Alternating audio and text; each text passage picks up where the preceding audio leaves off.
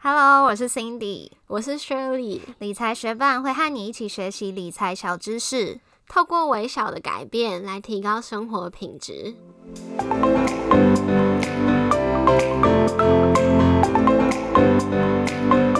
在前几集的节目中，我们已经简单介绍了 ETF，包含 ETF 是什么，ETF 的类型，如何买 ETF。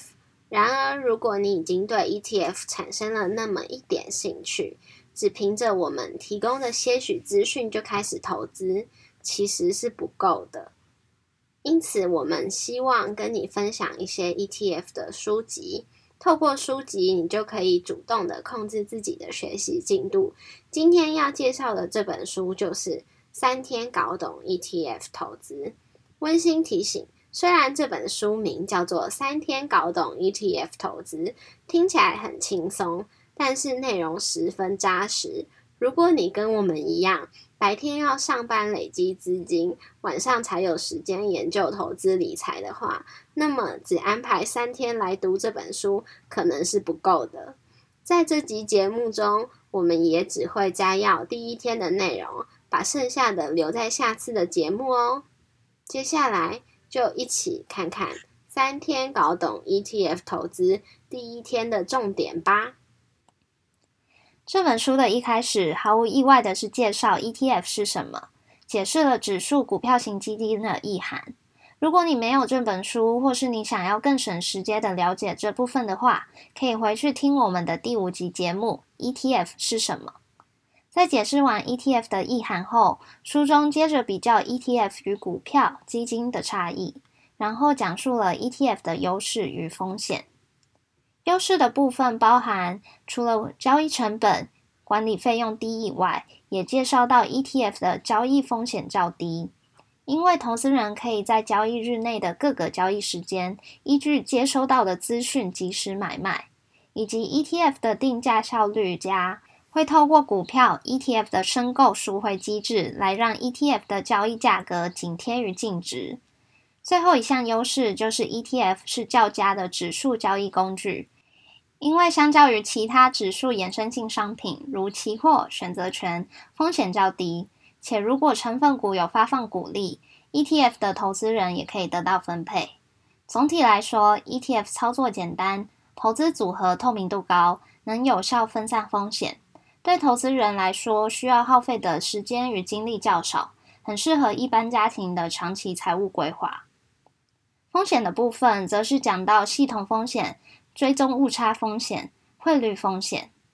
系统风险就是整个景气市场的枯荣，这是只要投入这个市场，终究免不了的。追踪误差的风险，一部分来自衍生费用，就是报酬扣掉手续费、管理费、税后。自然会比指数本身的报酬较差。另外一部分的追踪误差，则是来自于指数的成分股调整时，基金公司可能无法马上取得变动的股份，就会造成报酬的差距。最后就是汇率风险，如果是投资海外 ETF 时，也要注意汇率的走势，免得 ETF 本身是赚钱的，却在最后赔了汇差。介绍完 ETF 的基本特性后，书中接着介绍 ETF 的变化型商品——杠杆型 ETF 跟反向型 ETF。它们分别是让投资人可以在看好市场时有机会赚更多，看衰市场时也能透过自己精准的判断赚到钱。杠杆型 ETF 是一种每日追踪标的指数的收益，而且是正向放大数倍的 ETF。举例来说，如果杠杆的倍数是两倍，当这档 ETF 所追踪的标的上涨一趴，两倍杠杆型的 ETF 理论上就会上涨两趴。反向型 ETF 则是一种每日追踪标的指数的收益，而且是反向，也就是说，当所追踪的指数上涨一趴，理论上反向型的 ETF 就会下跌一趴。但是作作者也有说明，杠杆型 ETF、反向型 ETF 一旦看错方向，除了造成较高的亏损以外，也很难借由长期持有来摊平成本解套。因此，比较适合积极型的投资人，而且不适合长期投资或者是投入大部分的资金。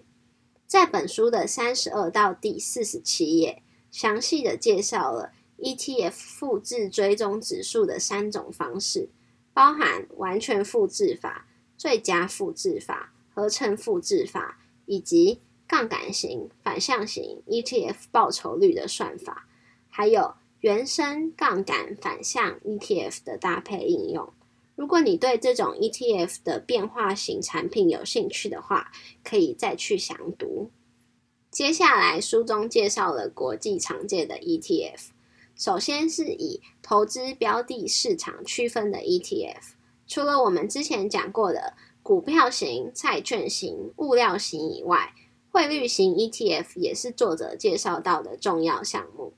因为我们之前已经说明过前三种，所以这次就针对之前没讨论过的汇率型 ETF 来多做介绍。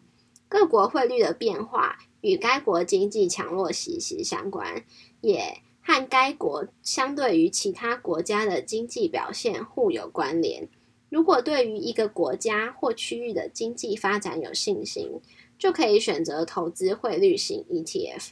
汇率型 ETF 可以分成连接单一货币与一篮子货币。当然，连接一篮子货币的 ETF 会比较有分散风险的效果。在这单元的最后，书中也表列了很多实用的资讯，包含台湾证券交易所的国际化 ETF 列表，以及在国外券商开户后可以关注的国际间热门 ETF 列表。在第一天内容的最后一个部分，就是在说明如何在台湾投资国际市场 ETF，包含透过国内的券商开立副委托账户，以及自己上网在国外券商开立账户。这部分刚好是我们上一集的内容，所以就不详加介绍喽。比较值得一看的部分是第八十九页开始介绍美国与台湾 ETF 交易制度的七点差异，包含交易时间不同。交易代号不同，交易单位不同。台湾 ETF 一次要交易一千股，美国 ETF 没有单位限制，只买卖一股也可以。涨跌幅限制不同，台湾股市目前涨跌幅限制是十趴，美国 ETF 没有涨跌幅限制。开户手续不同，手续费与付税不同。在台湾交易要缴交千分之一点四二五的手续费，以及千分之一的证券交易税给政府。在美国，则是外国人买卖美股的价差免税，尚未买卖股票的现金产生的利息也免税，只有现金股利需要预扣三十趴的税款。鼓励政策不同，就是股利发放配息频率有差异。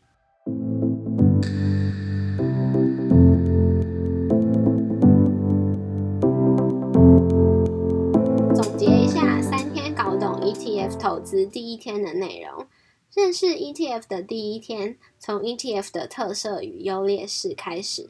简单来说，就是交易成本低、风险分散、适合长期投资。接下来介绍除了圆形 ETF 以外，还有杠杆型、反向型的 ETF。变化型的 ETF 产品，让对市场走势预测有信心的投资人有操作得力的空间。再来介绍一投资标的市场区分的 ETF 类型，包含股票型 ETF、债券型 ETF、商品原料型 ETF，以及我们之前没有讨论过的汇率型 ETF。第一天的最后，则是讲到在台湾也能投资国际 ETF 的方法。下一集我们会继续摘要第二天的内容。是关于总体经济、技术指标等超精彩的内容，也是我认为本书最值得好好探究的部分。期待在下集见到你。但如果你等不及，马上去找出这本书来看，也是非常好的做法哦。谢谢你在忙碌的生活中愿意播出时间来和我们一起学习。如果你愿意支持我们把理财学伴做下去的话，邀请你在 Apple Podcast 帮我们打新留言，让这个节目被更多人听见。如果你身边也有想一起学习投资理财的朋友，欢迎你将理财学伴分享给他们。我们的网站上会有文字版的整理，如果想要收藏或回顾，也欢迎你上去看看。网址是 moneymate 点 space 斜线三天搞懂 ETF，拼法是 m o n e y m a t e 点 s p a c e 斜线三天搞懂 ETF，也可以在节目简介中找到网址哦。理财学伴，我们下次见，拜。